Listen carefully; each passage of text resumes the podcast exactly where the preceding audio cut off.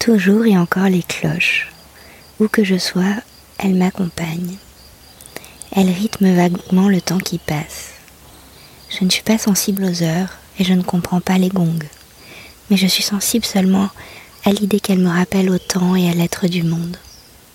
Je voudrais habiter un pays de tendresse, où seule la Seine coulerait doucement à mes pieds, et où le chant des mille oiseaux égayés par le soleil sonnerait à mes oreilles.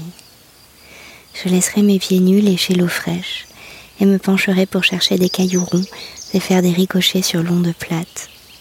Je voudrais sautiller de même et m'enfuir comme une nymphe jusqu'à la mer, laisser pleurer les larmes dans l'eau comme on laisse tomber des petits cailloux blancs, car je vous ai déjà parlé du petit poussé. Dans le lit de la rivière, je creuserai une couche pour l'amour, afin que chaque gardon, carpe ou cendre, puisse venir s'y aimer sans urgence, dans le temps assoupi des jours qui s'étirent et ne finissent plus. Je vous en indiquerai la source, chers amis, pour que vous puissiez vous abreuver de tendresse et d'eau pure. J'écrirai alors tous les jours quelques lignes à la surface, pour ensevelir les douleurs et les peines, et ne garder que les merveilles des ondes qui affleurent. Bonne journée